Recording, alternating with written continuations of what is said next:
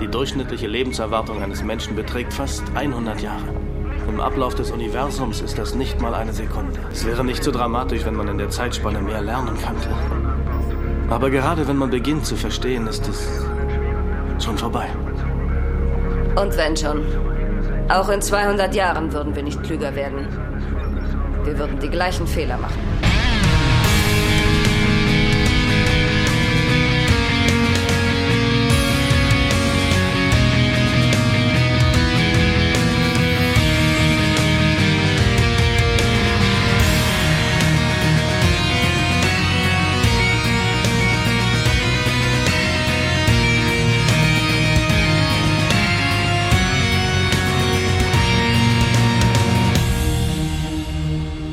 Heute gehen wir auf Seelenjagd beim Grauen Rat, dem deutschsprachigen Babylon 5 Podcast und mit an Bord sind in Düsseldorf der Raphael. Hallo. Hallo. Und in, oh Gott, Brandenburg, Magdeburg. Richtig. der Sascha. Schönen liegt, guten Abend. Liegt alles dicht beieinander. Guten Abend oder guten Morgen oder gute Nacht oder wann immer das auch gehört wird von unseren zeitsouveränen Hörenden. Wir haben uns heute zusammengefunden, um eine Folge der ersten Staffel zu besprechen und Raphael hat vermutlich die Eckdaten griffbereit auf seinem Schreibtisch liegen. Genau, die Folge nennt sich Soul Hunter zu Deutsch, ich glaube der Seelenjäger tatsächlich, ne? Tatsächlich. Mhm. Ist die zweite Folge der ersten Staffel, wurde natürlich geschrieben von J. Michael Straczynski Regie führte Jim Johnston, wobei ich glaube, so wirklich bekannte Regisseure haben wir bei Babylon 5 nicht, dass ich das jedes Mal mit aufnehmen müsste. Jim Johnson, Jim ist Johnson. ein Pseudonym. Das wollte keiner, das wollte im Nachhinein keiner verantworten. Wie heißt unser Regisseur? Ähm, äh, Jim, Jim Johnson. Johnson. Das ist ja wie Schwanz des Longos. Ah, und ausgestrahlt wurde sie Ach, vor, fast auf den Tag genau, bis auf zehn Tage oder so. Februar der zweite im Jahre 1994. Ja, ich könnte jetzt die deutsche Erstausstrahlung in den Kopf hauen, aber ich habe sie nicht aufgeschrieben. Warum ich denke nicht? mal, knapp zwei Jahre später.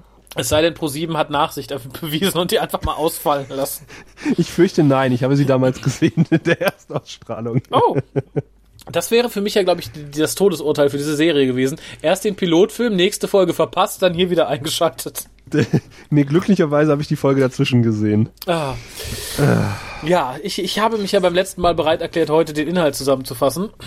Yes. Und wir haben letztes Jahr, letztes Mal, letztes Jahr vor allen Dingen, letztes Mal schon etabliert ein neues Wort, nämlich erste staffelig. Und wenn es eine Folge gibt, die erste staffelig ist, dann ist es diese. Ja, serienübergreifend Und, sogar, ne? Ja. Ich, ich finde, selten war eine Folge irgendeiner Serie erststaffeliger als diese. Und inwiefern sie das ist, das erklärt uns jetzt der Raphael. Ja, wir fangen relativ generisch an. es, es kommt ein beschädigtes Raumschiff auf die Station zugeflogen. Alle sind furchtbar aufgeregt. Der Commander hetzt raus, dockt an, bringt den vermeintlich schwer verletzten, nicht ansprechbaren Piloten des Raumschiffes an Bord in der Krankenstation wird er dann gehegt und gepflegt vom neu angekommenen Arzt Dr. Stephen Franklin. Und Dylan kommt zu Besuch, rastet total aus, möchte diesen Mann töten, denn sie sagt, es ist ein Seelenjäger. Alle Kinder auf ihrem Planeten werden schon von früh an gewarnt, nie mit diesen Seelenjägern in Kontakt zu treten, denn sie stehlen die Seelen der geraden Verstorbenen und riechen praktisch den Tod und überall, wo sie auftauchen, werden bald viele Leute sterben. Erstaunlicherweise haben das wohl viele Leute an Bord mitbekommen, weil alle Rassen diese Seelenjäger wohl kennen, bis auf die Menschen und verkrümeln sich von der Station. Und ja, dann passiert nicht viel, dann ist viel Rumlaberei, warum, was ihr Recht wäre und äh, was sie denn machen wollen. Es stellt sich raus, dass unser guter Seelenjäger, äh, hat er einen Namen? Ich weiß es gerade nicht, ich glaube nicht, ne? Ich nenne ihn immer scherzhaft Papa Schlumpf.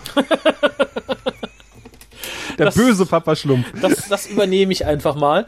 Äh, dass er halt ein tierisches Problem gerade mit Dylan hat, die er verortet als eine aus dem Grauen Rate die damals mit daran beteiligt war, irgend so einen äh, Mimbari Obermopf vor den Seelenjägern zu bewahren. Irgendein Mimbari Obermopf.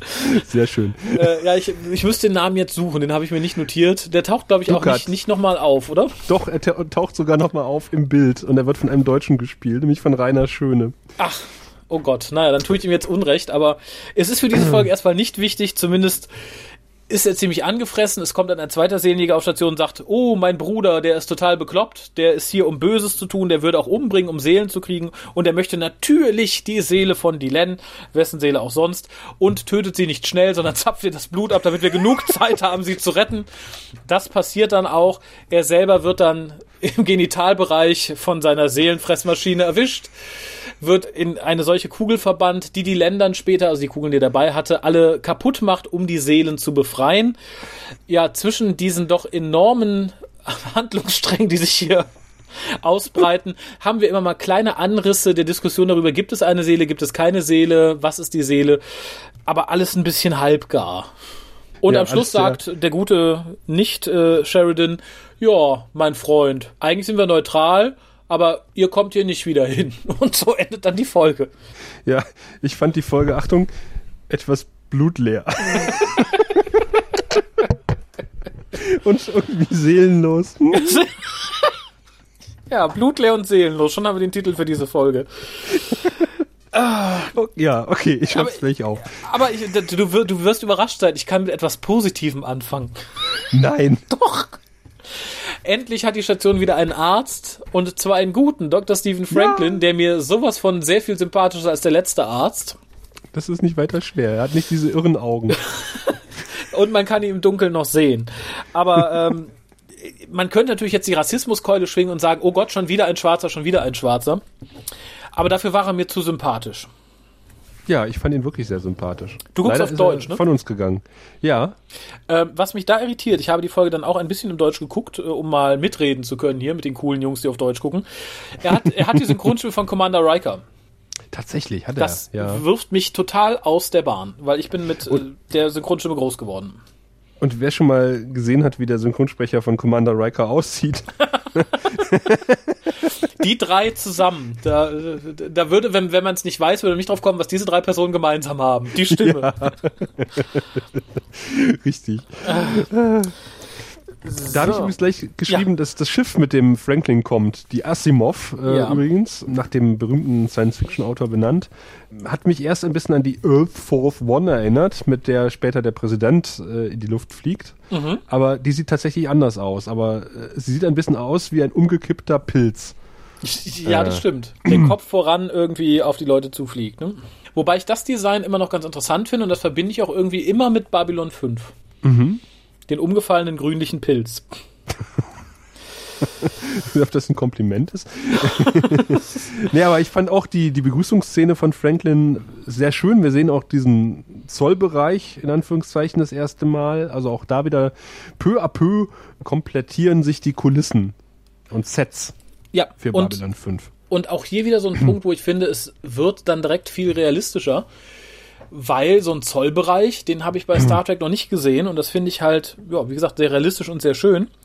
Was mich allerdings ein bisschen störte, das war ja das, was ich im Pilotfilm schon, worüber wir da auch ein bisschen, ein bisschen diskutiert haben, dass jetzt wieder jemand auf Babylon 5 anfängt, der persönlich mit Sheridan bekannt ist.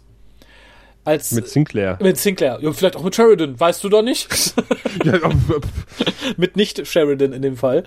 Ähm, man kann ja, natürlich wird das sagen, gesagt? Ich kann mich gar nicht dran erinnern. ja, ich- das wirkte zumindest so, oder? Sagen sie am Anfang nicht so, ja, wie geht es dir und bla bla. Also ich hatte jetzt nicht den Eindruck, dass die sich kennen, ehrlich gesagt. Dann hoffe ich, dass er einfach nur die Personalakte gelesen hat und das deswegen so vertraut wirkt. Hätte ich nämlich Das ist tatsächlich einfach Sheridan. gefunden. Äh, das ist, äh, jetzt fange ich auch schon an. Das ist einfach Sinclair. Sinclair ist in einem Kloster groß geworden, von Jesuiten erzogen und der ist einfach freundlich äh, anderen Menschen gegenüber. Ach so, okay, gut, dann, dann lasse ich das mal so stehen. Er wirkt allerdings auch so, als wäre er im Kloster groß geworden und zum Lachen immer in den Keller gegangen. ja, er hat ja seine zehn Minuten allein da, ne, am Tag. Vielleicht lacht er da furchtbar, wenn die Kamera gerade nicht an ist. Ich will nicht wissen, was er macht, wenn die Kamera nicht an ist. Ja, und Ich habe hier noch stehen, hier gibt es einen namenlosen Offizier, der noch eine alte Uniform trägt. Offensichtlich reichen die Kostüme nicht für alle Extras. Wir haben nur 17 Quadratmeter Leder gekauft, dann muss jeder gucken, wo er bleibt, ne? So wie alle sich die gleiche Gala-Uniform teilen müssen. Ja, muss man wahrscheinlich auch von Hand bezahlen. Nicht jeder konnte sich das Leder-Update erlauben. Das Lieder-Update. ja, aber ich habe dich unterbrochen. Ja. Du wolltest etwas sagen. Das habe ich schon wieder vergessen. Ich glaube, ich wollte einfach nur sagen, dass ich dann hier natürlich das alte Problem wieder sehe, dass der Commander selber rausgeht, um das gefährliche Manöver durchzuführen. Genau. Was natürlich nach der Erklärung im letzten Mal dann tatsächlich doch etwas nachvollziehbarer ist vor allen Dingen sagt JMS in seinem Kommentar, das ist irgendwie dreimal vorgekommen in der Serie und das wird mir so angelastet, ist halt das Problem, dass es halt direkte Mang hintereinander in zwei Folgen auftaucht und deswegen halt als sehr geballt wahrgenommen wird. Ja, eben. Und äh, wie gesagt, ich, ich kann mit der Erklärung leben und insofern ist es vollkommen in Ordnung. Großer Pluspunkt hier ist aber dann auch wieder, dass die CGI-Szenen mir sehr gut gefallen mhm. und auch dieses etwas komplizierte Undock-Manöver relativ glaubhaft dargestellt wird und noch einmal, das wäre zu Star Trek in der Zeit so nicht möglich gewesen. Ich habe mir auch aufgeschrieben, geile Kamerafahrt. Wobei ich da einen kleinen Kritikpunkt habe, nämlich im Deutschen jetzt fehlt dieser Helm- und Funkeffekt. Oh. Also es wird immer so gegengeschnitten, also nicht Sheridan in, im Cockpit, dann eine Außenaufnahme und da ist im Englischen halt ein Cockpit-Effekt drüber gelegt, ein Funkeffekt drüber gelegt. Ja. Und im Deutschen halt nicht, da klingt die Stimme halt immer gleich. Oh. Sehr schade, da haben sie sehr lieblos quasi äh, das eingedeutscht. Ja, aber das, das passt ja dann insgesamt zum DVD-Release. lieblos ist da ja doch irgendwie äh, ein Wort der Wahl. Was mir aufgefallen ist, wahrscheinlich dir nicht oder dir vielleicht doch, du achtest ja eher auf Klamotten auf Babylon 5. und zwar sieht man ähm, während der Begrüßungsszene zwischen Mr. Franklin und Mr. Sinclair Frauen mit lustigen Hüten im Hintergrund vorbeilaufen. Oh, mit nee, sehr lustigen Hüten. Frauen mit Hüten. Das ist wie der Typ, der irgendwas im Rektum stecken hat in der letzten Folge. Ja, die hatten allerdings nichts im, im Rektum stecken. Hoffe ich für sie. Weiß man's? sie, ich weiß, aber ich glaube, sie standen nur. Sie haben, sie, sie sind nicht gelaufen, aber sie haben gelacht. Ach, okay. Vielleicht tatsächlich, ja. Ja, vielleicht ist das der Grund gewesen.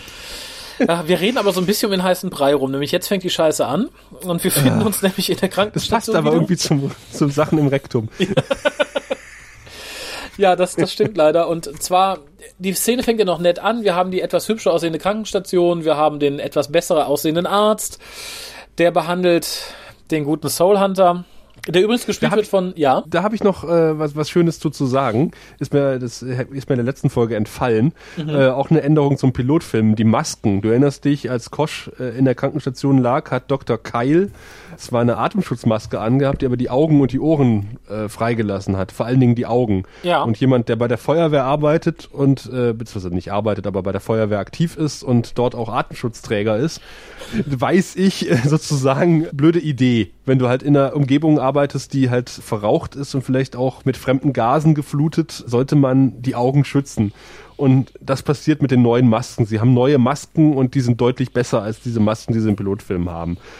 Und was mir noch an dieser Einstellung ganz gut gefallen hat, an der Kameraeinstellung, als wir in die Krankenstation gehen, der liebe Garibaldi lümmelt nämlich, während er mit äh, Dr. Franklin redet, mhm. äh, so sehr lassiv, äh, lassiv nicht, aber sehr relaxed auf der Fensterbank. Mhm.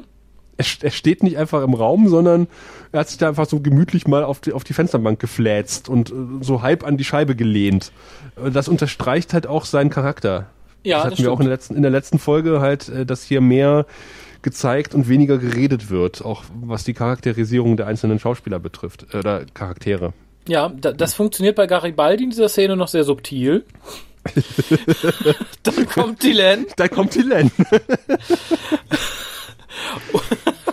Und ich weiß, ich, ich kann es in Wort nicht beschreiben, was dann da passiert. Also ich hoffe, dass jeder, der es gerade hier hört, diese Szene vor Augen hat. Ich war vor Fremdscham kurz davor auszuschalten und es degradiert in diesem Moment diesen Charakter so furchtbar für mich. Aber so richtig furchtbar. Ich kann es nicht beschreiben. Ich, ich war in dem Moment erstmal etwas, etwas atemlos und dachte, oh, pff, ja. das hätte, das hätte nicht sein müssen. Es wirft, glaube ich, auch meine Sympathie für die Len äh, um mindestens drei oder vier Folgen zurück. Diese ganze Folge. Und hier fängt es halt an, weil sie halt wirklich ein Geschrei macht wie ein hysterisches Huhn, äh, den guten Chuck Todd erschießen mhm. möchte. Mit übrigens den seit der letzten Folge neu eingeführten Waffen, die ich sehr schön finde. Ach ja, stimmt, genau. Die kleinen PPGs. Ja.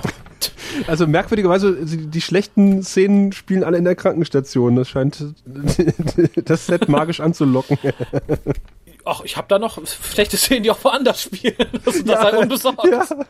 Ja. Ähm, ja, ich kann, mir, ich kann mir denken, worauf du anspielst. Ich, ich mache erstmal weiter noch in der Krankenstation, weil was mich störte so am in, in der ersten Diskussion mit dem mit dem hysterischen Huhn Dylan, dass da Seele einfach mal so als gegeben hingenommen wird. Da wehrt sich noch keiner gegen. Das kommt erst sehr viel später. Ich glaube, nach, nach, nach mehr als einem Drittel der Folge. Also ich glaube, da sind wir bei Minute 17 oder so, bevor mir mal jemand sagt, Entschuldigung, das ist doch Unsinn. Das hätte ich mir hier vorher schon gewünscht, aber vermutlich hätte dann Dylan auch denjenigen erschossen, der das behauptet hätte. Ich denke, das war dem diplomatischen Geschick geschuldet, dass man gesagt hat, der hysterischen Botschafterin besser nicht widersprechen. Ja, ja, Seele. Mhm. Ja, ja. Mhm. So, so. Ja, ja, die, achso, die, der klaut die Seele. Mhm. Ja. So, so, ja, ja. Kommen wir zu etwas völlig anderem. Und wir kommen tatsächlich zu was völlig anderem, zumindest in meinen Notizen, denn dann haben wir was, was mich am Babylon 5 als doch etwas ordnungsliebender Mensch immer etwas gestört hat. Und zwar springen wir dann ins Ghetto zum Hütchenspieler. Ja. Dessen nahenden Tod Papa Schlumpf scheinbar riecht und darum kriegen wir das jetzt auch immer zu sehen. Und wir haben es gegen Ende nochmal. Babylon 5 hat sehr viel Platz, der sehr dreckig ist. Und ich frage mhm. mich, warum lässt man es dazu kommen? Also man baut doch so eine Station, da sagt man nicht, so, die Etagen und die Bereiche, da malen wir nichts an, da stellen wir nichts rein, die lassen wir zudrecken, da können ein paar Penner wohnen. So lang ist Babylon 5 doch auch noch nicht da. Ja, offensichtlich äh, sind ja Teile der Station auch irgendwie nie so richtig fertiggestellt. Und es kommen halt ziemlich viele Leute an, die sich vielleicht ein besseres Leben auf der Station erwarten. Und dann ist es halt so, äh, die werden halt ins Ghetto gesperrt wie das halt im richtigen Leben auch so ist. Die, die bleiben halt da hängen in Down Below. Ja, aber das, das verstehe ich dann halt irgendwie nicht. Dann hätte ich doch eher gesagt, okay, wir haben jetzt die Etagen 5 bis 7 nicht fertigstellen können oder die Bereiche A bis, A bis G. Dann mache ich da doch irgendwas anderes, sperre ich die doch zu, dann schweiße ich die zu oder sonst. Dann sage ich doch nicht so, die Leute, die jetzt hier eh nichts, die eh keine Jobstation finden, die dürfen dann da einziehen. Also sehe ich das da als, ich meine, das ist ja jetzt auch kein, kein Land, wo sich alles verläuft. So groß ist Babylon 5 ja nun auch wieder nicht. Oh, Viertelmillion Einwohner, wie war das, ne? Ja, gut, ja, auch wieder wahr. Aber im Kleinen auf dem Traumschiff kann ich auch nicht sagen, Deck 7 ist jetzt für die, die eh keinen Job haben. Naja, sag mal, in, in, in, in, äh, nee, in Düsseldorf gibt's ja keine Penner. Ähm, in, in Köln. da gibt es, glaube ich, auch Straßenbezirke, wo ich normalerweise nachts nicht lang gehen würde. Und da kann die Stadt auch nicht sagen, pass auf, da machen wir einen Zaun drum. Da kommt jetzt keiner mal rein, das reißen wir immer ab. So was hast du halt, wenn, wenn du halt eine größere Menschen- oder Leute-Ansammlung hast. Unweigerlich. Und das macht den Realismus aus. Ich fand dann eher, dass bei Deep Space Nine halt irgendwie keine Penner rumlungerten, obwohl die Station angeblich so verranzt war, äh, eher störend. Also mich hat das nie so gestört. Ich, ich finde, das trägt eher zum Gesamtbild bei. Echt, ja, wie gesagt, ich, ich finde es durchaus realistisch und ich finde in dem Moment, wo du halt so Ja, ist realistisch einfach. Ja, aber ja. ich finde in dem Moment, wo du so einen abgeschlossenen Bereich hast, wie das ist mein Schiff, das ist mein Hotel, ich habe ja ein riesiges Hotel. Da gibst du ja auch nicht irgendwann ein paar Etagen auf, weil sich da irgendwelche Leute eingenistet haben. Da machst du dann einmal im Jahr sauber und dann sind die weg. Weil Hitler im Keller sitzt. ja, zum Beispiel. So eine Folge gab es bei Babylon 5 nie, oder? äh, nee, weiß ich nicht. Da kommen wir vielleicht im Laufe der Zeit noch zu. wir drücken uns weiter um diese Folge. Aber wie gesagt, wir sind jetzt im, im Ghetto, was ich finde, nimmt zu viel Platz ein. Vielleicht einigen wir uns darauf. Aber weißt du, was dazu wunderbar passt zu dieser Diskussion? Oh Gott, ein, ein, Sprung auf die Folge, die sich mit einer verschwundenen Etage beschäftigt. Nein, auch. Äh, nein, die Optik. Nämlich bei mir auf der DVD, ich weiß nicht, mhm. wie es bei dir ist, aber vermutlich werden sie das gleiche Material digitalisiert haben. Ich gehe davon nämlich aus, gen ja. genau bei diesen Szenen, die dort in Down Below spielen, ganz gar furchtbare Streifen im Bild. Oh ja, beim Hütchenspiel, genau, vor allen Dingen. Beim Hütchenspieler, ja. Das ja. äh, wiederum zeigt, wie liederlich man äh, mit dem Material umgegangen ist. Ja. Wir haben es ja schon erwähnt, mit Wasserschaden und Ratten, die an den Negativen gefressen haben. Und das, das, in dem Moment passt es aber zur Stimmung, die uns eben diese ja. Szenen vermitteln wollen, möchte ich sagen. Ja, insofern ist es nicht ganz so tragisch, weil es äh, genau im, im schmutzigen Sektor spielt, aber es äh, hat mich doch erschreckt, als ich das gesehen habe. Ja, das stimmt. Ich hatte es so auch nicht in Erinnerung, muss ich sagen. Ich dachte auch so, uh, ja, ja. weil in den, in, ich, man erinnert sich ja doch eher an die hellen, schönen, bunten Szenen und da fällt es halt nicht ganz so ins Gewicht, habe ich immer das Gefühl. Ja, genau helle bunte Szenen, Frühstücksraum nächste Szene. Fand ich sehr schön, dass man die führenden Offiziere und auch die nicht so führenden Offiziere beim Frühstücksverzehr beobachtet, wie sie mit offenem Hemd dort sitzen mhm. und irgendwie so ein bisschen dumm Verzell machen, bevor es zum Dienst geht. Fand ich auch sehr schön. Ich war auch sehr froh, dass Ivanova sich diesmal am Riemen gerissen hat und nicht wieder da stand wie eine Nutte. Ja, diesmal hatte sie Vor Dienst. ähm, Oder, genau, der Dienst, quasi der andere Dienst. Ich habe aber vorher noch was anderes und zwar ja. wird ja dann der Hütchenspieler gejagt. Ach ja, genau. Von einem Pennebruder. Wenn man so, äh, von einem Clochard, vielleicht können wir uns darauf einigen. Ein Clochard. Und zwar vom, vom Clochard mit den schönsten Locken der Welt. Ja. Der ein bisschen aussah wie Weird Al Jankovic. Dass er ihn nicht mit einem Akkordeon verfolgt hat. ist ein Wunder. you know I'm fat. Okay. Ja, aber da, da, da, da kamen auch die 90er wieder raus, glaube ich. Das fand ich dann doch irgendwie optisch äh, war das eine Gratwanderung. Aber schön fand ich den Effekt, dass Papa Schlumpf auf einmal an der Scheibe stand und angefangen hat zu labern. Ziemlich unvermittelt in der Krankenstation. Ja. Was ich weniger schön fand, dass er nicht mehr aufgehört hat zu reden. Ja, da, oh, äh, da habe ich mir was Schönes notiert, wenn ich mal kurz darf. Ja, ja. Ähm, Wahrscheinlich Moment. das gleiche wie ich. Äh, Sinclair ist ja eine solche Autoritätsperson, dass er Papa Schlumpf nicht mal aus dem Singen und Labern rauskriegt. Und daraus habe ich gefolgert, da wundert es mich nicht, dass die Station so runtergekommen ist. Ihr okay. geht jetzt. Nö, na gut. Ich habe eine andere Stelle, nämlich da sagt, ich denke mal, das ist Franklin, er sagt nämlich irgendwann Lautsprecher aus. Und da habe ich aufgeschrieben, genau meine Reaktion. Danke, danke Franklin. ja, das ist richtig. Dann, dann sind wir nämlich auch gerade da ungefähr, wo dann das erste Mal die erlösende Worte kommen, dass Franklin sagt, das ist doch alles Unsinn mit der Seele. Das gibt es nicht.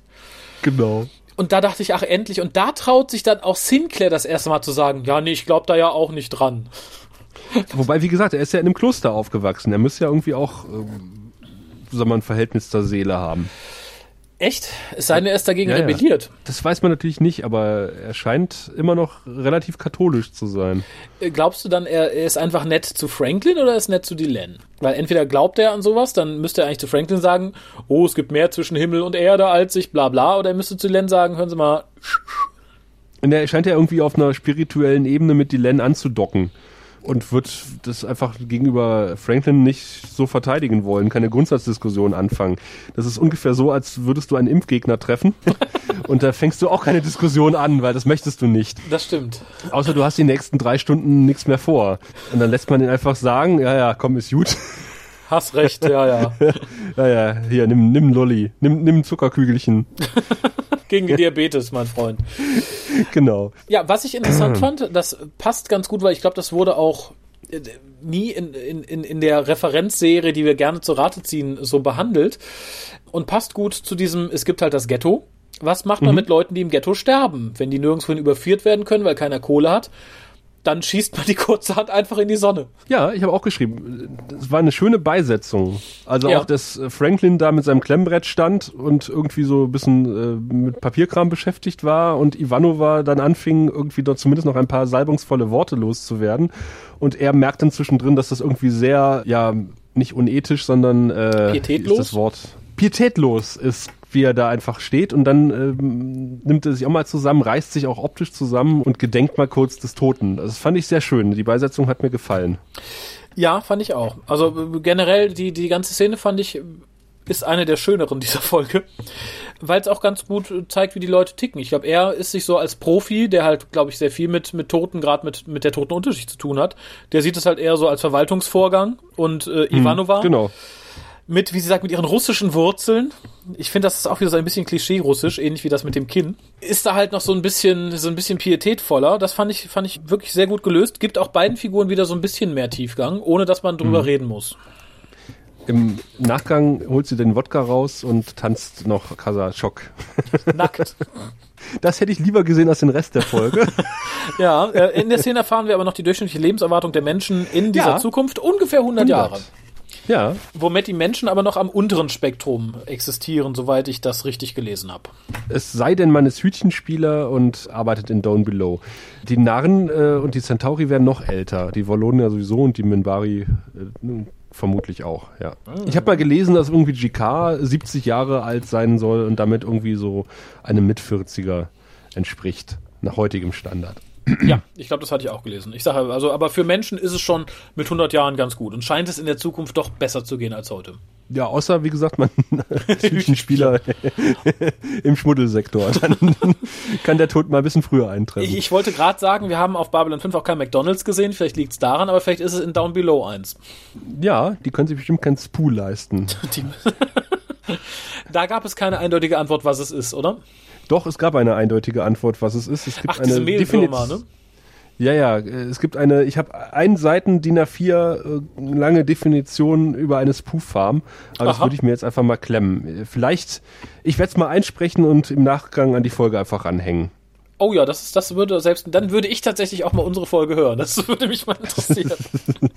Harr, ein schöner Teaser. ich mochte nur JMS-Erklärung dafür, der sagte, ist es Ups rückwärts. Genau. Und recht hat er. Ja, dann sind wir weiter und zwar lernen wir jetzt ein bisschen den Hintergrund von Dylan Ja. kennen. Denn äh, sie kommt an äh, Pa- Papa Schlumpf herangetreten und äh, sie reden ein bisschen. Im Endeffekt benöhlen sie sich eigentlich nur gegenseitig und beschimpfen sich. Und äh, er sagt dann halt, oh, du bist doch hier eine große Uschi aus dem Grauen Rat. Warum bist du denn hier als einfache Botschafterin? Da ist doch irgendwas nicht äh, im Reinen. Da ist was faul im Staate Minbar, genau. Wir erfahren auch, dass dieses Konzept der wiedergeborenen Seelen existiert bei den Minbari, die wohl offensichtlich, warum auch immer, weniger werden äh, seit äh, kurzer Zeit. Und dass Dylan bei äh, Dukat, den wir eben erwähnt haben, gedient hat und bei seinem Tod dabei war im Grauen Rat. Also wir erfahren ziemlich viel, was später im Verlauf der Serie noch vertieft wird. Allerdings halt auch hier wieder schön als Dialog mit der medizinischen Plexiglasstange ins Gesicht. Ja, das, das, das tat fast schon weh. Ich, ich fand ganz interessant, dass hier halt die, die, die Information übermittelt wird. Du warst auch damals dabei, als ich mir den holen wollte und du hast ihn halt gegen mich als Seelenjäger verteidigt. Wirkt im ersten Moment tatsächlich wie Info nur für diese Folge, aber ist dann natürlich für den weitgreifenderen Handlungsablauf dann doch noch ganz interessant. Dann kommt dieser geniale Ausbruch aus dem Knast oder ich aus hab's der geschrieben. Krankenstation. Garibaldis Personal scheint genauso gut zu sein wie er. Ich habe es geschrieben, Sicherheitstyp ist Redshirt-like dämlich. er steht nämlich, wie später sein Kollege, mit dem Rücken zum, äh, zum Geschehen. Nee, Quatsch, äh, kommt er hört, rein. genau, er hört ein, ein Poltern, äh, Papa Schlumpf äh, stellt sich tot und anstatt, dass der mal irgendwie Verstärkung ruft oder das medizinische Personal, weil irgendjemand auf der Krankenstation zusammengebrochen äh, zu sein scheint, äh, nein, er setzt sich eine Maske auf und äh, rennt natürlich hinein in die feindliche Atmosphäre und kriegt natürlich eins von Nischel und ist seine Waffe los. Die Papa Schlumpf erstmal einsteckt, um sie dann zehn Sekunden später dramatisch wieder zu ziehen. Es sah gut aus. Ich habe mir als nächstes was notiert, wo ich dachte, hm, vielleicht bin ich da einfach zu vorurteilsbehaftet. Ja. Ich habe hier die, als nächstes nämlich ein Insektoid Ja. stehen. Ich denke, du, du, Ja. das läuft darauf hinaus. Ja. Es läuft sowas von darauf hinaus. Wie gesagt, vielleicht bin ich da zu vorteilsbehaftet, aber wie ein vertrauenswürdiger Verhandlungspartner sah mir die nicht aus. Nee, es soll ja auch nicht sein. Also äh, ich meine, er hat ja schon seine, wie war es bei The Wire immer, seine, seine Lieutenants, die vor der Tür stehen und, und ihn bewachen. Er ist quasi so ein, so ein Unterweltboss sozusagen. Und natürlich ist er nicht vertrauenserweckend äh, oder vertrauensvoll, aber er kann halt gegen das richtige Geld alles besorgen. Der liebe äh, äh, Nagrat. Ich hätte Angst, dass er mich aufisst. Das war so mein erster Gedanke. Ich so, hm, wäre das jetzt nicht Papa Schlumpf, sondern wäre das der Redshirt von Garibaldi, der käme nicht an einem Stück aus diesem Raum raus. Das ist aber jetzt sehr xenophob oder, oder wie, wie man das nennt, ja? Nee. Mhm. Total. Da begehe ich wahrscheinlich denselben Fehler, wie als ich angeklagt habe, dass die Außerirdischen alle mit Glasfenstern zur Straße wohnen müssen, wie in einem Zoo. da sehe ich das wahrscheinlich einfach mit zu westlichen Augen. Nur weil der Typ aussieht wie eine gigantische Heuschrecke, muss man, oder Gottesanbeterin, muss man doch nicht gleich sowas. Und hätte man ihn nicht in der Totalen gesehen, wäre übrigens auch effektvoller gewesen, als äh, in der Szene, wo er dann auch noch läuft. Ja, das, das hätte ich mir Ja. tatsächlich auch geklemmt. Bin aber, und das muss ich der Folge zugute halten, ganz froh, dass man es probiert hat, dass man da nicht einfach Ja, ja. Alien X mit Maske Y hingesetzt hat oder einfach einen Menschen, sondern sagt, okay, wir vertrauen uns ein bisschen was. Und es toppt ja nun auch nicht den Nachrichtensprecher aus dem Pilotfilm. Insofern äh, finde ich es ganz okay. Naja. Ich muss mir übrigens die ganze Zeit verkneifen. Ich habe es mir extra notiert, damit ich erwähne, dass ich es mir verkneife, dass ich keinen Witz über die Murmel in der Mumu auf der Stirn von Papa Schlumpf machen werde. Schön, dass du es jetzt nicht erwähnt hast. Nicht wahr? Nein, ich finde, das ist eins der alberneren Make-ups, die die Serie hervorgebracht hat, oder? Ja, und er hat ja auch dieses schöne Ferengi-Nackentuch aus formschönen Leder. Das ist das übrig gebliebene Leder, was sich der eine Offizier nicht leisten konnte. Hat Papa Schlumpf im Nacken, um den Übergang zur Maske, zur Maske zu kaschieren.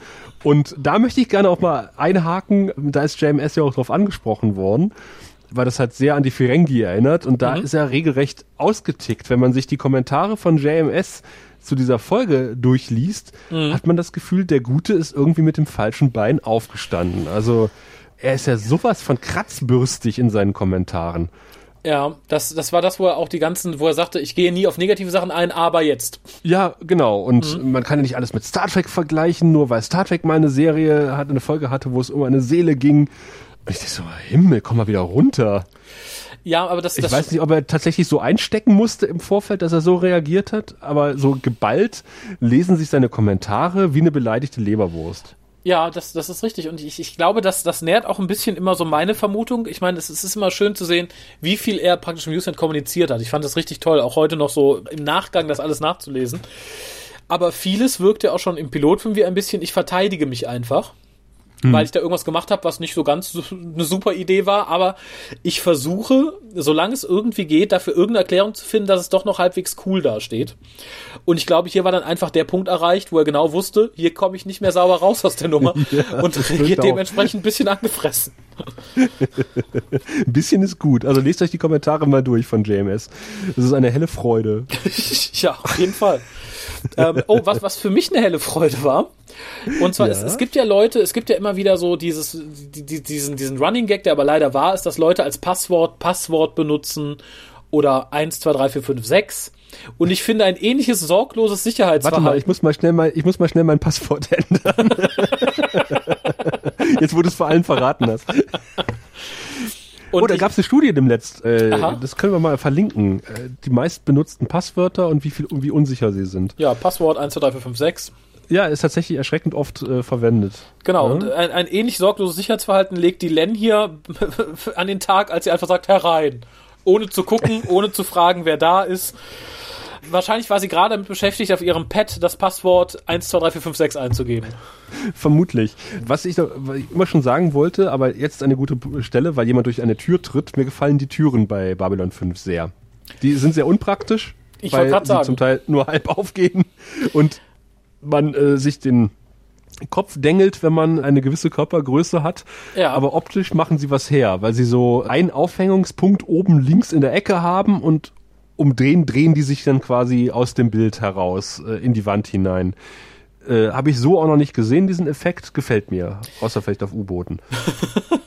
ja, gefällt mir, aber ich sehe ähnlich wie in den Kommunikatoren da auch einfach die Genese darin, dass man gerne einfach praktische Türen gab, die nach links und rechts aufgehen, aber den Vergleich mit Star Trek ein bisschen gescheut hat und sich darum so ein Konstrukt ausgedacht hat, was bestimmt cool aussieht, aber dem Duden Dr. Franklin bestimmt viel zu tun gibt, weil sich diverse Leute die Hirse gestoßen haben. ja, vermutlich. Aber auch die Form ist sehr schön. Also sehr unpraktisch, aber schön. Da geht, äh, ist wie bei Apple-Produkten äh, Form over Function. Muss ja auch mal sein. Ähm, äh, Form over Function passt auch so ein bisschen auf meinen nächsten Negativpunkt. Mhm. Nämlich, was wir so als ultimatives Motiv haben für den bösen Seelenjäger und für das Problem der Woche, ist es ganz simpel Rache. Ja. Der ist angefressen, das, was die Len damals gemacht hat, und holt sich jetzt die Lens Seele. So. Zeitgleich kriegen wir dann erklärt, der ist ein bisschen durchgeschallert, der sammelt jetzt nicht nur Seelen, sondern der tötet auch dafür. Da haben wir die Gefahr dann einfach vervielfacht, ähnlich mit den Flüchtlingen in der Folge davor. Ja, vor allen Dingen, äh, der zweite Seelenjäger kommt ja an Bord. Mhm. Ähm, und völlig überraschend erzählt er halt, dass er die Länder, nee, er erzählt das eigentlich nicht, aber man kann sich eigentlich schon denken. Und sag mal, der, der Papa Schlumpf ist schon aus der Krankenstation ausgebrochen. Das hat offensichtlich noch keiner an Garibaldi gemeldet, weil Garibaldi ja ganz bequem mit Sinclair im Lift fährt und hier äh, Papa Schlumpf Bruder. Mhm. Und spätestens als er sagt, na, er ist bereit jetzt zu töten, und ich habe ja mitbekommen, dass sich die Minbari mit den Seelenjägern nicht ganz grün sind. Spätestens da hätte ich doch. Da sind wir wieder bei einem Muster, was Garibaldi als äh, kompetenten Sicherheitsexperten auszeichnet. Meine Dutzendschaft losgeschickt und, und gesagt, Mensch, äh, stellt euch mal vor das Quartier von Dilen. Ja. Sicherheitshalber. Oder ver verdoppelt mal besser die Wachen, auf der Krankenstation, wenn ich noch nicht weiß, dass der ausgebrochen ist. Ja, nee, Aber Garibaldi Garibaldi, ja, ja, wir latschen mal, die, die, die rennen ja auch nicht, äh, sondern sie, sie, lau sie gehen gemütlich. Selbst als sie später, glaube ich, mitkriegen, dass, äh, dass die Len entführt wurde. Äh, naja. Warum hetzen? Man weiß ja eh nicht genau, wo man hin möchte. Sie haben das Drehbuch gelesen. Sie wissen, sie wissen, dass alles gut ausgehen wird. dann kommt hier für mich ein Schnitt. Wir sehen eine Totale von Babylon 5 und, und dann ein Mono-Dialogstück, was fast an das ikonische Not the Mind Probe heranreicht. Nämlich die Lens No, let me go! Vor dem malerischen Babylon 5 im Hintergrund. Da habe ich tatsächlich laut auflachen müssen, weil das, das ist so ähnlich wie der Ausraster am Anfang. Das ist so, warum? Ach so, äh, apropos noch ganz kurz, das ist noch vorher. Garibaldi äh, bekommt ja dann tatsächlich einen Anruf äh, auf seinem Kommunikator, dass, dass der ausgebrochen ist. So, also er hat die Information gehabt, hier, der, der ist bereit zu töten und dann kriegt er die Information, der bricht aus. Aber was mich besonders irritiert hat, sein Kommunikator klingelt nicht. Er geht einfach völlig unmotiviert an seinen Kommunikator und sagt, ja, ich höre. Vibrationsalarm. Klar, Ne, ist die Zukunft. okay. Ich, muss ich, warte, ich streiche das jetzt hier von meiner Liste. Du hast recht, es ist ein Vibrationsalarm. Also vielleicht hätte man ein Böp hören müssen oder so, aber das muss es ja theoretisch auch geben. Oh Gott, das eröffnet aber auch Tür und Tor für ganz eklige Sachen. Los, funken Sie mich an!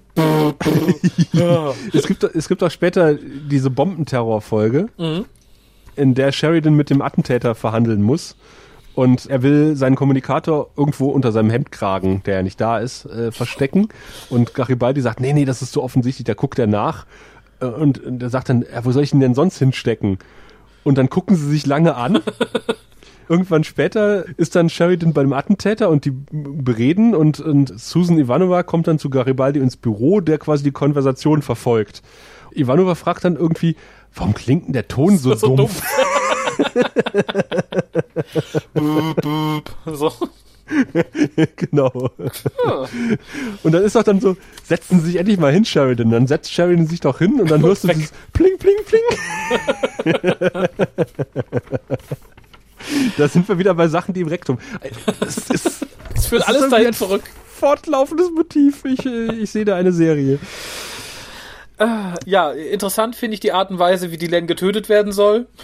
Möglichst, möglichst langsam und ist ein gutes schmerzfrei. Also, Weil dann sind die Seelen zarter, wenn sie. Äh, ja. Irgendeinen Grund muss man ja finden, ne? Wenn er die einfach an Ort und Stelle im Quartier erschossen hätte, hätte die Serie nicht mehr funktioniert. und ich habe noch nicht verstanden, was er da für ein Apparillo da aufbaut, sein Seelenkollektor. Also braucht er sowas immer? Weil ich stelle mir das sehr unpraktisch vor. Du kommst jetzt irgendwo hin, du weißt, da sterben gleich ganz viele Leute und ja, dann muss ich mit dieser Kanone auf die Leute schießen, wenn die sterben oder fange ich die Seelen mit dem Netz ein? Äh, mir ist das nicht so ganz klar, wie das funktionieren soll. Aber äh, gut, ich glaube, den, den Machern auch nicht. Äh, es sind dann diese bunten, schwebenden Kugeln. Es sah interessant aus. Ich glaube, das ist der Hauptbeweggrund. Und ich stelle es mir besonders schwierig vor, wenn du so ein Ding aufbauen musst, während du und deine Ja. Soul Hunter-Kollegen gerade gegen einen verrückten Minbari kämpfen müssen, die ihren, Ja, die ihr ja. Oberhaupt verteidigen wollen. Moment, Moment, können Sie sich bitte hier hinstellen? Ach, hier, ähm, ne, und dann auch noch so ein Alle mal Genital- lächeln. Ja, also, Ja. Äh, lustig ist auch, wo, wo der Seelenjäger 2 quasi gefragt wird, äh, er soll, äh, er spürt ja, wenn jemand stirbt und er soll auf einem Diagramm der Station zeigen, Da. wo die Len ist. Und er sagt, da! Und dann rennen sie los und lassen ihn in dem Flur stehen und er guckt so komisch. Und ich habe mir aufgeschrieben, wetten, dass der Seelenjäger 2 auf die falsche Stelle gezeigt hat, um selber äh, zu seinem Bruder zu gehen. Und ich hätte schwören können, so wie in der letzten Folge, wo ich gesagt habe, der Pilot ist Toast. Der ist tot. Also der, äh, weil äh, hätte ich hätte ich schwören können, dass er auf die falsche Stelle gezeigt hat, aber nein, er hat tatsächlich die richtige gezeigt. da Und auch da. Ja, wird irgendwie mit Erwartungen gespielt des Zuschauers, die dann irgendwie nicht erfüllt werden. Das finde ich dann äh, einer der erfrischenden Aspekte in dieser Folge. was ich viel erfrischender fand, dass er mit seinem Finger, wo er hintippt, vermutlich irgendwie fünf Etagen Ja. und 30 Sektoren abdeckt, da. Und die finden halt zielsicher, wo gerade die Len am Verbluten ist, stundenlang. Kennst du diesen, diesen Film mit äh, Marius Müller-Westernhagen, Theo gegen den Rest der Welt? Oh, dunkel. Ich weiß nur, der verliert einen Daumen. Ja, ja, genau. Und er hat ja quasi so ein kleines Büchlein mit so einer Weltkarte drauf. Und er hat immer gesagt, äh, das ist genau eine Fingerlänge irgendwie bis Afrika oder keine Ahnung was. Also, also eine Deutschlandkarte hat er da drauf, glaube ich. Und mhm. so ähnlich ist das, wenn du halt irgendwie so eine Deutschlandkarte hast und sagst, und dann sagst du, wo ist, wo ist die Len? Hier! Und dann hast du so ein, so ja, einen genau Radius da. von 50 Kilometern. Ah ja, okay, vielen Dank, das hilft uns weiter. ja, wie gesagt, das äh, fand ich. ja, dann kommt halt so das typische Action-Gerangel im, im, im viel zu großen Sektor, der scheinbar unbenutzt ist, wo einfach nur Kisten rumstehen. die ähm, berühmten Kisten. Genau. Die man aus diversen Computerspielen kennt. Und dann war was, das habe ich auch nicht so ganz verstanden, fand es ein bisschen albern. Nämlich der, der Seelenjäger wird dann gestellt, die Len verblutet da weiter munter vor sich hin. Und äh, plötzlich erheben sich die Seelen in ihren Kügelchen, ja. um sich gegen den Seelenjäger zu stellen. Total unmotiviert. Warum sie es jetzt tun, warum sie es überhaupt tun, warum sie es vorher nicht kannten, wird nicht erklärt und warum die paar Kugeln, die nicht digital sind, auch weiterhin im Netz bleiben und sich ihren Kollegen nicht anschließen, bleibt auch unerwähnt. Wirkt dann halt so ein bisschen Nö, unmotiviert wie Garibaldi, der halt auch erst später im Suchtrupp losschickt oder seine Wachen irgendwo hinschickt. Ne? Die dachte sich auch, ach ja, lass die Kollegen mal machen. Ist ja ganz gemütlich hier, wir bleiben mal im Netz.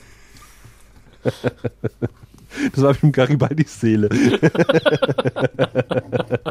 ja, ich habe auch gefragt, wie kann Sinclair die. Ich denke, es hat ja irgendwas mit Sinclair zu tun. Äh, das wird vielleicht hoffentlich später irgendwie mal erklärt. Auch da hat JMS irgendwie eine Erklärung zugefunden, aber lest es euch selber durch. Ich bin's leid, das zu zitieren. ja, ich, ich fand sie auch nicht so überzeugend. Ich habe sie auch gelesen, aber die wirkte halt auch so ein bisschen wie, naja, irgendeine, irgendeine, irgendeine Idee finden wir da schon. Für mich findet die Szene und die Schwachsinnigkeit der Szene aber den Abschluss, als er dann mit der Genitalbestrahlung in die Kugel gesogen wird der gute Seelenjäger. Ähm, ist er in die Kugel gesogen worden, tatsächlich? Ja, seine Seele halt, ne? Man sah dann auch sein Abbild von ihm in dieser Glaskugel. Ach ja, stimmt, aber die, die Kugel, die in der Maschine hing. Genau, genau. das war keine, die, keine der, der fliegenden Dragon Balls. Ach so, nee, nee, nee, das war der. Äh, ja, ja. Okay. Ja. ja. Und apropos, apropos Dragon Balls. Jetzt bin ich gespannt.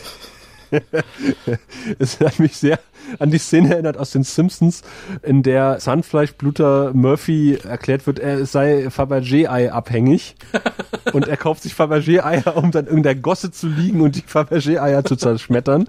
Und an diese Szene erinnerte mich die, die Szene, in der die Len mit einem etwas entrückten Gesichtsausdruck in ihrem Quartier sitzt und die Seelenkugeln zerdrückt da, da bist du schon ein bisschen voraus, aber. Seelen beim Entf äh, Entfleuchen zuguckt, die man auch sehen kann, ich, ich, ich, ich fand sie sehr kitschig und es wirkte wieder so ein bisschen ja. aufgesetzt wie der Anfang. Ich persönlich hätte mich eher gefreut, wenn sie die Dinger gegessen hätte, muss ich sagen. Das hätte der Folge ein ganz anderes Licht verliehen. Angst ähm, essen Seele auf. die Len essen Seelen auf. Naja, ich, ich bin aber noch vorher, weil äh, für die Leute, die bisher nur bis dahin geguckt haben und die ganze Serie nicht kennen, da erzählt dann der du und dann aufgehört haben zu gucken an der Stelle. das war nicht gut. der gute Dr. Franklin sagt ja halt, dass, dass die gute Dylan halt viel Blut verloren hat, aber weil sie halt so toll Mimbari-mäßig ist, die können ja auch mit einem halben Liter Blut noch irgendwie weiterlaufen, dass das ganz erstaunlich ist. Und darum waren die auch im Krieg so, darum hat man, hat man die auch halb zusammenschießen können, haben die immer noch gekämpft. Und bisher hat man ja nur die, die geistliche Kaste gesehen von Minbar und das sind ja alles so Hämpflinge. Und mhm da stelle ich mir erstmal so Hämpflinge vor, wie die bewaffnet gegen Menschen kämpfen. Und das sieht total albern aus, dass man später auch so dieser zwei Meter mal zwei Meter Mimbaris hat. Konnte daher noch keiner ahnen. Aber es, es wirkt in der Vorstellung erstmal ein bisschen lächerlich. Ja, so lächerlich wie der wirbelnde Yoda. Äh, genau. Mit Lichtschwert da fand ich aber, wo du das Blut erwähnst, der, der Seelenjäger hat ja so eine, so eine Weinkaraffe. Ja, so, wo auch Wein reinläuft. So ein Weinballon, ja, ja, wo auch Wein reinläuft. Und da habe ich mir aufgeschrieben, Minbari scheint extrem wenig Blut zu haben. Stimmt. Weil, wenn du mal so überlegst, wie viel äh, Blut da in deinen Adern momentan äh, zirkuliert und wie viel da in diese Karaffe reingetropft ist, das ist lächerlich gering. Also das ist lächerlich wenig. Das ist kein massiver Blutverlust. Ich meine, das ist schon ziemlich viel, aber das ist, das ist ungefähr das Volumen, das ich beim Blutspenden loswerde. Und danach kann ich auch noch laufen und äh, meine Seele geht nicht flöten. Ja, aber wenn Bade sind da auch sehr dünn und blass, ne? Ja gut, und blutleer. Offensichtlich Blutarmut. Die an anemischen Minbari.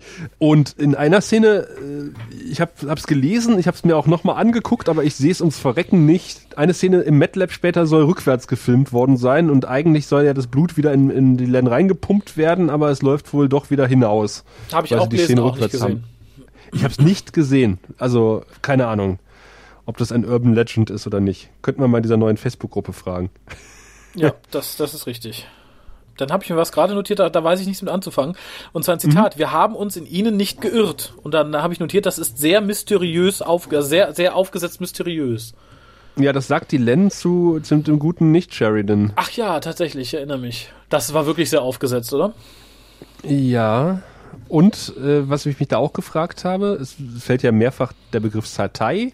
und äh, der, der, der Erdcomputer scheint ja damit auch was anfangen zu können. Das bezeichnet ja uns quasi, die Mitglieder des Grauen Rates. Aber Sinclair Ähm. keine Lust weiter zu googeln. Ja. Da können wir auch am anderen Tag weitermachen. Ich gehe jetzt erstmal was essen. Richtig. Er kommt ja in sein Quartier und sagt so, äh, Computer, guck mal bitte nach, was du unter dem Stichwort Datei findest. Und der Computer sagt, naja, 10.000 Treffer. Ach nee, heute nicht. Das machen wir am anderen Tag. Ich bin nur froh, dass ich mich nicht verhört habe. Ich weiß, das Wort gibt es. Genau. Wir speichern mal. Mach mal einen Bookmark. und da frage ich mich halt, also das Wort scheint ja durchaus ein Begriff zu sein, auch der, auch dem, der Erde und dem Erdcomputer. Wie geheim ist denn eigentlich dieser graue Rat?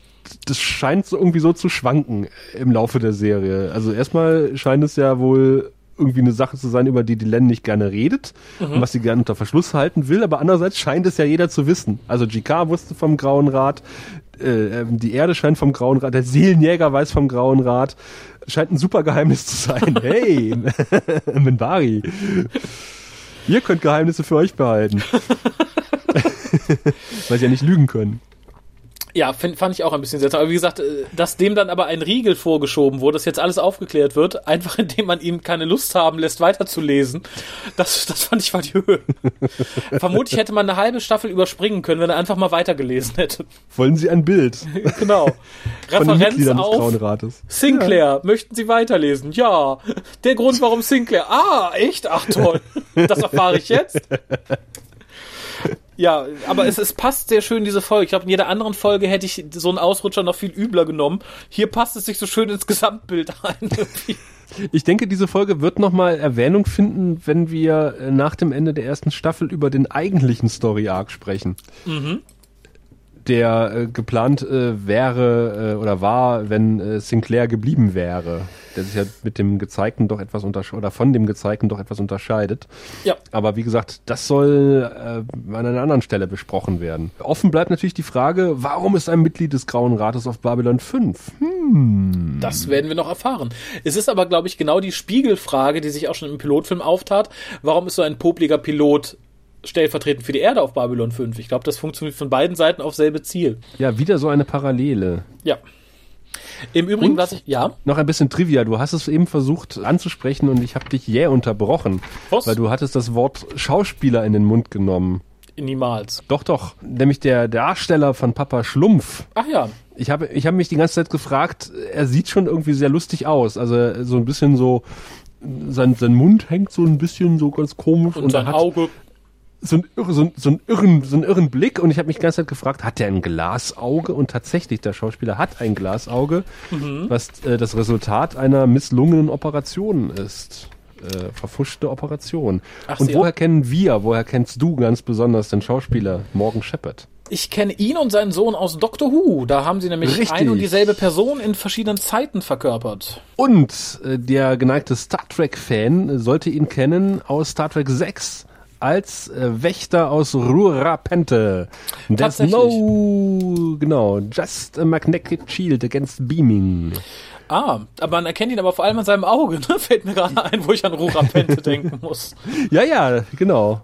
Aber äh, den Trick mit seinem Sohn, also dass er praktisch, äh, dass die beiden, er und sein Sohn, dieselbe Figur zu verschiedenen Zeiten spielen, hat nicht nur in Doctor Who funktioniert, sondern auch in NCIS. Ach, da hat er auch mitgespielt. Ja, er und sein Sohn und auch wieder einer die junge Version eines Charakters und der andere die ältere Version des Charakters. In welcher Reihenfolge lasse ich jetzt mal der Fantasie überlassen?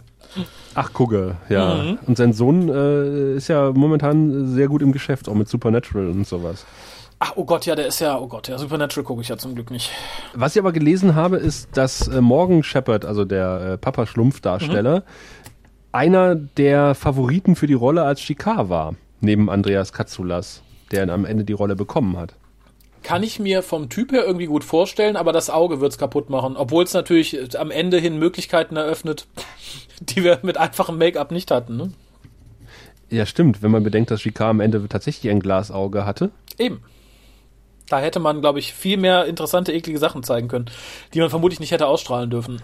Hm, vielleicht ist es deswegen zustande gekommen. Hat man bestimmt gedacht, Mensch, wir hatten doch mal eigentlich diesen Schauspieler mit dem Glasauge. Wäre es nicht cool, wenn Shikar ein Glasauge bekäme? Klack. So. Manchmal ist blöd, ne? Wir haben es äh, mit den, mit den Centauri und den Frisuren schon besprochen. Und jetzt kommt es Äh. mit dem Glasauge. Ja, jetzt kommt Glasauge, sei wachsam.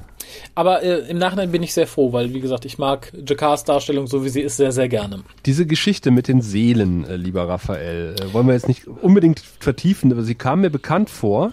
Ich habe schon mal in einer Ausgabe von Sie reden angesprochen. Es- Ich meine mich grob erinnern zu können, dass ich mal, ich, ich glaube, von der Augsburger Puppenkiste ein ziemlich gruseliges Stück gesehen habe von einem Wassermann, der Seelen gesammelt hat. Mhm.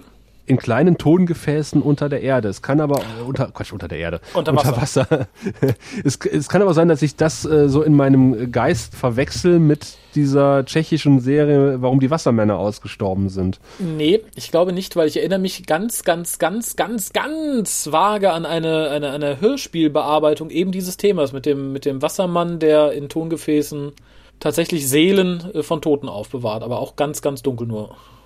Ja, und äh, so alt ist dieses Motiv quasi schon. Also man muss da nicht unbedingt Star Trek bemühen als Vergleich, sondern äh, ja, äh, es beruht ja wohl irgendwie auf alten tschechischen oder, oder slawischen Sagen zu den Wassermännern, dass sie halt die, die Seelen von Ertrinkenden fangen und in, in Gefäßen aufbewahren und äh, auf sie aufpassen. Finde ich, ist aber auch ein interessantes Motiv. Mich würde es auch nicht wundern, wenn da in diversen Mythen auch sowas auftaucht von allen in Abwandlungen von allen möglichen Völkern. Es ist ja auch irgendwie was Offensichtliches. Also Ja. Da würde ich auch nie den Vergleich zu Star Trek ziehen wollen, also wer immer das tut. Es gibt halt Motive, die sind immer da. Ich kann da jetzt nicht sagen, oder hat jemand geheiratet, hu, du machst die und die Serie nach. Das, also, Aber, aber, aber hier, Captain Cisco, der hat auch geheiratet. ja, wurde abgekupfert, was sonst? Und ich habe Und auch gehört, dass Seven und Seven und, äh, und, und, und Tom Paris, die haben auch geheiratet. nee, alles. Ja, vor allem, ich habe gehört, dass auch bei Deep Space Nine Frauen mitspielen. Also ich glaube, da, ich glaub, da haben die bei Babylon 5 gnadenlos abgekupfert. Ich glaube auch. Die Schweine. Du meinst die, die, die erste Offizierin als etwas herausfordernde, äh, selbstsichere Frau, die weiß, was sie vom Leben verlangt und mit dem Captain öfter mal anreibt. Anreibt. Anreibt. Hm. Ja, das, das passt zu ihrem Outfit am Abend. Ja. Ich fand es aber halt, wie gesagt, sehr schön, dass sie teilweise auch mit offener Uniform frühstücken. Das fand ich allerdings auch in gewisser Weise verstörend den anderen Crewmitgliedern gegenüber. Äh, was natürlich gar nichts ist gegen äh, Ivanova geht nach Feierabend äh, in ihrem Nutten-Outfit äh, im, im Sockerlo saufen. Ja, aber es, es verleiht ihnen halt Menschlichkeit zu einem gewissen Grade. Ne? Richtig. Ach so, damit erschöpfen sich meine Notizen. Hast du noch was äh, Ähm, zur nee, Folge zu sagen? Ich, ich habe, glaube ich, noch Penisse, aber ansonsten. Mh. Ja, die hat ja hoffentlich jeder von uns.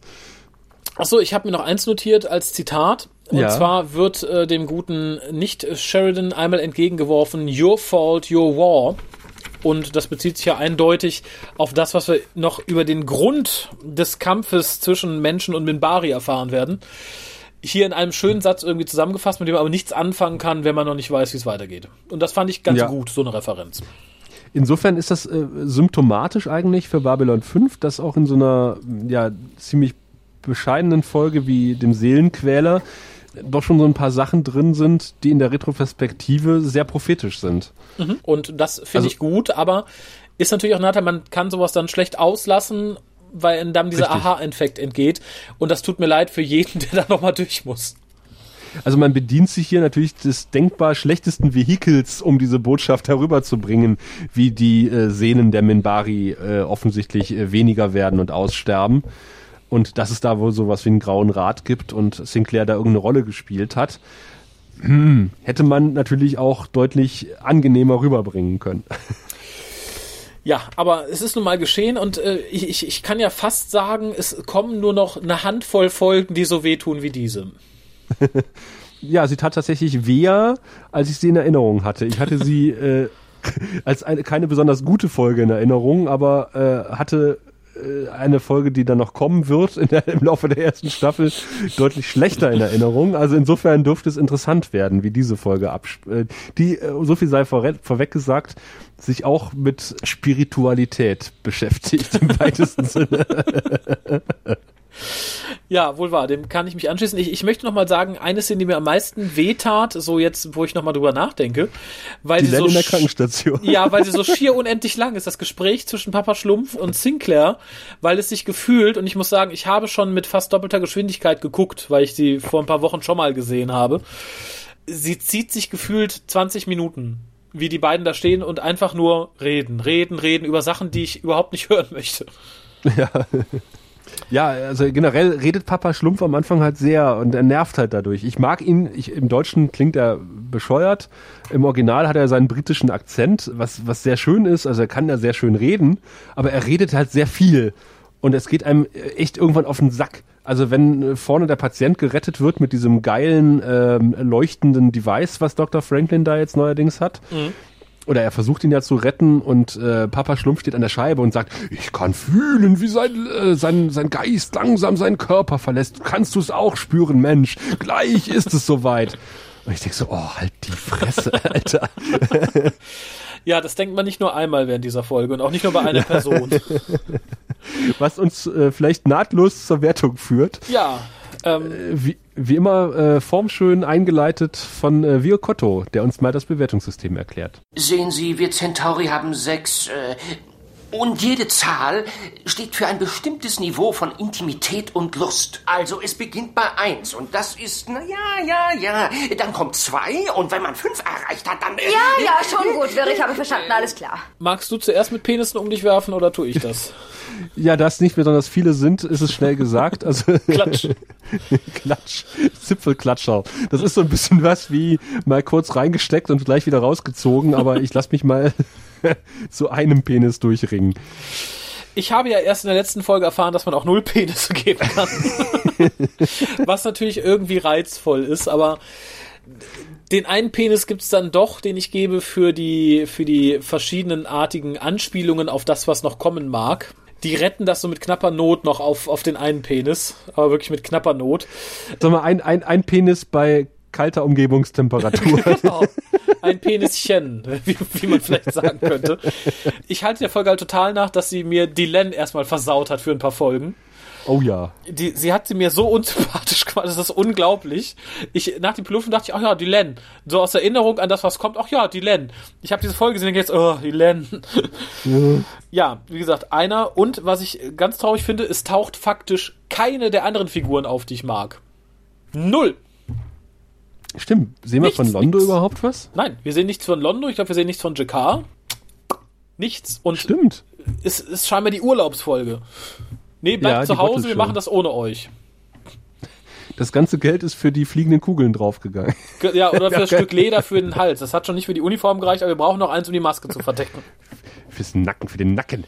Das Nackenleder. Ja, also das, das, Das war unschön. Nackenlederluder. Ich, wie gesagt, nicht, das ist irgendwo zwischen null und einem Penis. Ja, äh, okay, also mit, mit, mit Gnade vor Recht äh, sagen wir halt, da ist ein Penis im Spiel. Genau, also der Kannibale von Rotenburg wäre in dieser Folge nicht satt geworden. Richtig. Ob er bei der nächsten Folge, Achtung, befriedigt wird, das hören wir passenderweise in der nächsten Folge. Bis dahin. Tschüss. Du findest den Grauen Rat im Internet unter www.der-graue-rat.de, unter facebook.com slash grauerrat und at graurat bei Twitter. Nimm Kontakt mit uns auf unter goldkanal at der-graue-rat.de. Benutze das Plugin auf unserer Seite oder ruf uns einfach an unter 0355 547 8257.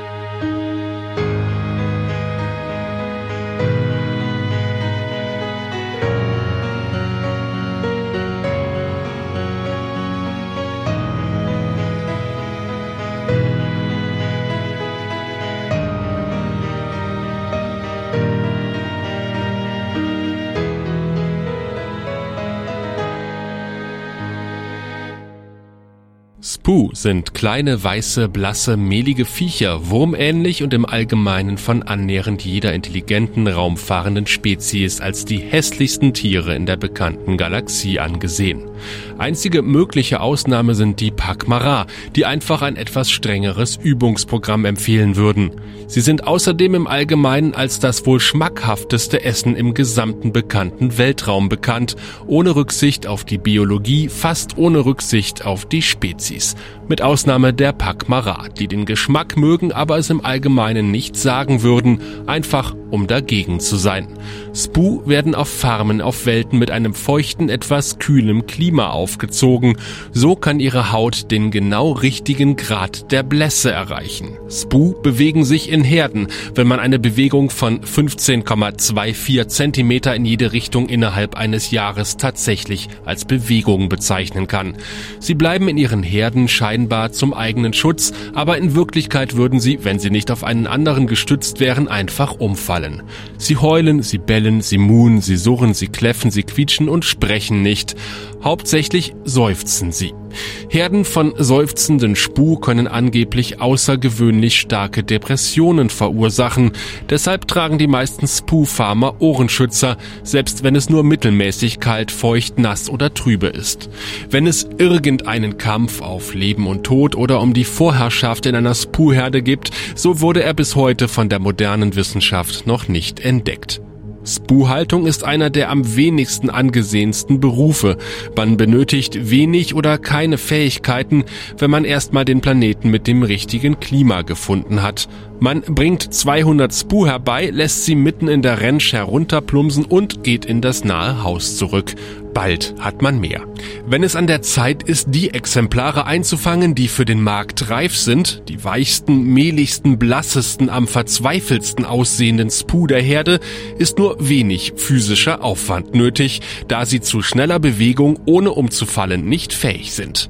Sie leisten keinen Widerstand, kämpfen oder heulen nicht, sie seufzen nur lauter.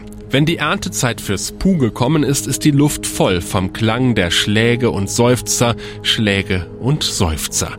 Selbst ein erfahrener Spoo-Farmer kann nur für einen bestimmten Zeitraum ernten, wegen der erhöhten Lautstärke der Seufzer, die nicht einmal durch das Geräusch von Schlägen völlig überdeckt werden können. Einige sind davon einfach verrückt geworden. Spoo sind die einzigen Wesen, von denen die Liga für interstellaren Tierschutz einfach sagt, töte sie. Frisches Spoo, serviert bei einer optimalen Temperatur von 62 Grad, wird in Würfeln serviert. Und zwar so, dass sie so wenig wie möglich Ähnlichkeit mit dem Tier haben, aus dem sie gerade zubereitet wurden. Zu Spoo trinkt man üblicherweise weißen Zinfandel. Weitere Informationen über Pflege, Fütterung, Verspeisen und Schlagen von Spoo kann man im zweiten Band des interstellaren Führers der feinen Küche finden.